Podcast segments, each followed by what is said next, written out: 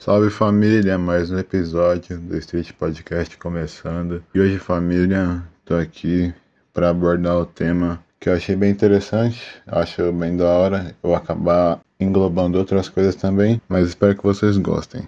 Hoje a gente vai falar sobre mente vazia, sobre tudo que eu fiz, né, para poder ocupar minha mente nesse período de férias, porque acredito que muitos jovens, tá ligado, sofrem com aquela ansiedade, assim, de você ficar pensando em, tipo, várias coisas no período que você tá sem nada para fazer, no período que você mais tá vulnerável a pensamentos e tudo mais, que você fica, tipo, começa a refletir sobre toda a sua vida, tanto o passado quanto o futuro, quanto o presente, começa a meio que duvidar de tudo que você fez e ainda vai fazer. Tipo, você fala, meu Deus do céu, eu já tenho 16, 17 anos e eu não fiz nada ainda, não tenho emprego, não tenho perspectiva de vida, não tenho um projeto de vida, não tenho nada. E as outras pessoas ao meu redor estão evoluindo, o que, que eu faço, o que eu faço? Aí você fica naquele looping e acha que sua vida é uma merda.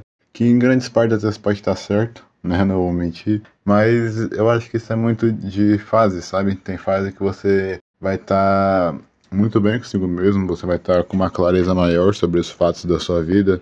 Assim também como vai ter aquele momento que você vai estar completamente confuso e por mais que você procure não vai ter resposta para nada. Essa fase também existe. E isso é em teoria bom, porque você prova os dois lados da moeda. Vai ter momento que você vai estar bem, momento que você vai estar mal, isso é para a vida inteira. Mas eu acredito que na mentalidade de adolescente, quando você está passando da fase de adolescente para jovem adulto, que é a fase que você precisa preocupar com dinheiro, preocupar com emprego, preocupar com o seu futuro em si, né? E o futuro mais futuro, porque quando você começa a depender de si mesmo para sobreviver, aí as coisas ficam mais complicadas. Eu acho que nessa dualidade de bom e ruim é que você mais começa a se questionar e tipo, sei lá, tentar abrir sua mente, pelo menos comigo foi assim, a coisas novas, tá ligado? Eu comecei a tentar resgatar ou criar novos hábitos.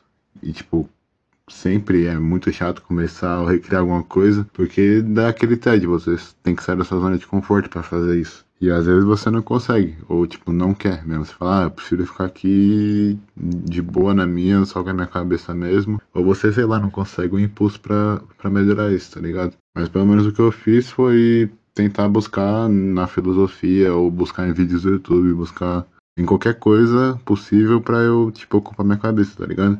É, eu nunca achei que ia ser isso, por causa que eu ficava zoando jovens que falavam, ai, não sei o que, filosofia, sociologia, que legal. Aí ficava falando de Sartre, ficava falando de Kant, não sei o que. E olha eu aqui agora, né? Agora, agora eu leio o livro e vejo vídeos sobre filosofia, olha que da hora. Mas isso é muito bom, não para eu pagar de filósofo ou ficar falando frase é, filosófica no meio de umas conversas nada a ver, tá ligado? Não, não é isso, eu não vou mudar minha personalidade só porque agora me interesso por essas coisas. Eu só acho da hora de ter um conhecimento, sabe? Eu acho que tudo isso vem numa fase legal de eu começar a criar uma perspectiva de mundo melhor, um, uma opinião própria. Tipo, estudando os dois lados da moeda, tipo, sei lá, pega um assunto em si, tipo sociedade. Eu estudo pessoas que são a favor de um tipo de sociedade, a favor de outro tipo de sociedade. Aí você vê essa, essa troca de ideias, sabe? Troca de opiniões, assim, que eu acho que é muito bom. E que só irão enriquecer e acrescentar nos meus debates, nos meus pensamentos, enfim, tudo que eu quero construir pra minha vida, sabe? E eu acho que isso é muito bom. Eu aconselho todo mundo a fazer isso da sua maneira, né, com os seus assuntos, com os seus temas, mas é muito bom você procurar respostas ou procurar pessoas que realmente entendam. E nessa busca que eu tava fazendo por conhecimento, vamos falar assim, eu percebi que tem muitas pessoas que são iguais a mim, que tem várias questões, várias várias coisas que elas também têm dúvida, e, enfim, muita coisa, muitos acontecimentos na vida, muitos traumas, muitos momentos, muitas felicidades, tristezas, enfim, do jeito que a vida é, não é? E eu acho que a gente tem que viver cada fase, assim como a gente sente saudade de quando a gente era criança, provavelmente quando eu for pra vida adulta eu também vou sentir falta da adolescência. Eu vou refletir sobre as coisas que eu falava hoje, ou que eu reclamava hoje, ou que eu vivia hoje, e vou falar: caramba, que saudade, tá ligado? Que saudade de simplesmente estar no meu quarto e pegar meu celular e gravar um podcast, ou ler algum livro, ou simplesmente, sei lá, sabe, só estar tá em casa assim num, num período legal mas isso é da hora, tá ligado? Eu não sei se vocês têm a mesma sensação que eu, Mas acho que a cada fase, a cada momento que a gente passa, que a gente meio que evolui ou passa de uma época para outra, eu acho que é muito da hora, tá ligado? Você perceber o quanto que você mudou, o que você aprendeu, o que você evoluiu, enfim, várias coisas.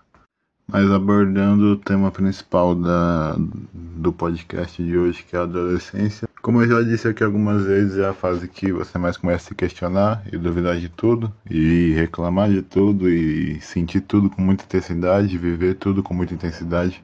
Essa fase da adolescência é a fase que você mais vai estar exposto a experiências novas, a coisas novas. É realmente uma aventura, porque por mais que você trace um caminho, pode acontecer alguma coisa que vai te tirar totalmente do foco ou desse cronograma que você fez para sua vida.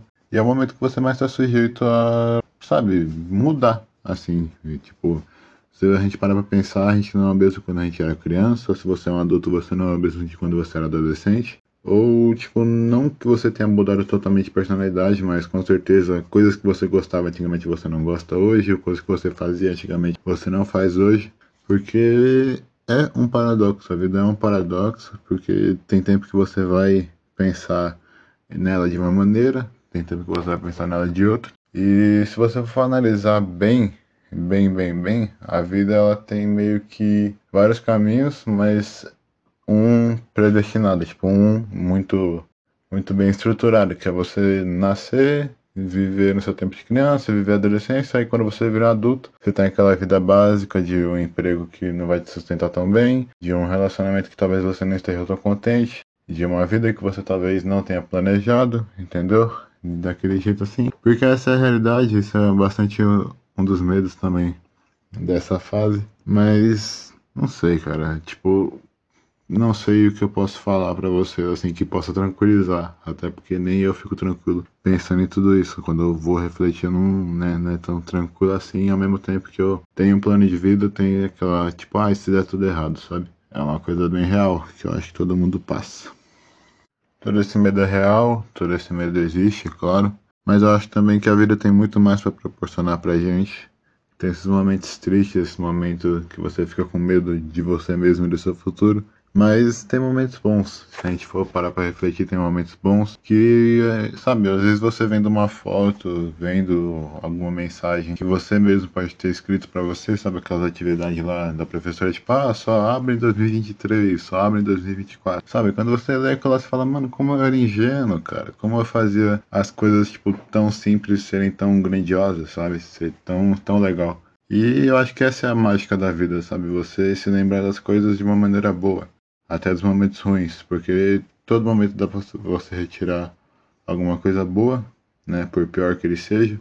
Enfim, é, esse foi o episódio de hoje, ele é bem curtinho, mas acho que deu para transmitir bem as minhas sensações e tudo que eu queria falar. No mais é isso. Obrigado pela compreensão. Se eu tiver mais alguma coisa para falar, esse episódio vai ter continuidade, vai ter parte 2, enfim. É, tamo junto. E não sei se vai ter alguém que vai escutar até aqui, mas só para dar uma diquinha de livro, né, vou deixar na descrição também. Se vocês quiserem ler A Descoberta de um Cientista Ateu, é muito bom, é um livro bem interessante. Eu não terminei ainda, mas falta tipo 20, 30 páginas. E ele é bem da hora, ele tem uma perspectiva muito boa, ele te dá os dois lados da moeda sobre um assunto. E é isso, vão atrás se vocês quiserem saber, é muito bom. Tamo junto, se pá, eu vou trazer uma review dele em algum podcast, alguma coisa assim. Muito provavelmente, na verdade. E é isso. Tamo junto. É nóis. Até o próximo episódio. É nóis.